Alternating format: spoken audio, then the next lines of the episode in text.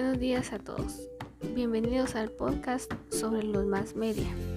Les saluda Pamela Tobar y en este episodio número uno se hablará sobre la historia y la influencia que ha tenido la transformación digital en los más media. Comencemos. Se dice que a finales del siglo XX los medios de comunicación masivos de esa época podrían clasificarse en ocho industrias de medios masivos principales. Por ejemplo, los libros, el Internet, las revistas, las películas, los periódicos o diarios, la radio, las grabaciones y la televisión.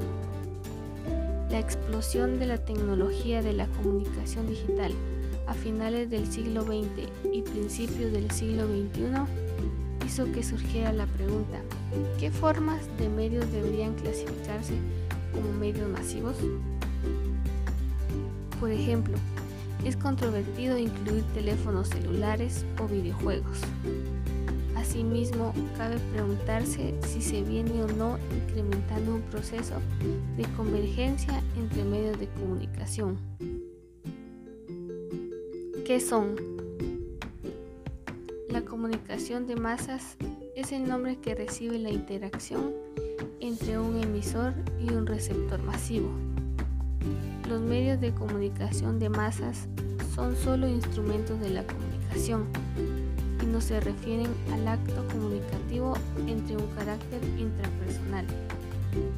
Los más media son medios de comunicación que tienen como objetivo hacer llegar la información a la mayor cantidad de personas posibles de una manera simultánea. Se puede decir que el primer más media fue la prensa o periódico, luego la radio, posteriormente la televisión y por último el Internet.